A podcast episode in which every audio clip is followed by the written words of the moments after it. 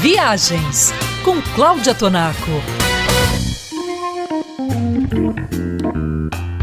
Foi só a Madonna anunciar o seu tour pela América do Norte e Europa para o mundo começar a arrumar a mala e os viajantes da Band News, junto com os leitores da Travel 3, começarem a enviar suas perguntas. Qual o melhor custo-benefício assistir ao show em Miami ou em Nova York? Qual a cidade vale mais a pena conhecer? Estocolmo ou Amsterdã? Se um grupo de amigos viajar junto, é possível conseguir uma tarifa aérea mais atraente? E o que fazer em Dallas, além de dançar e aplaudir a Madonna? Como eu conheço boa parte das cidades por onde a turnê vai passar, decidi não apenas responder cada uma das perguntas dos viajantes da Band News, como também criar um roteiro paralelo ao show para cada uma das cidades que já visitei.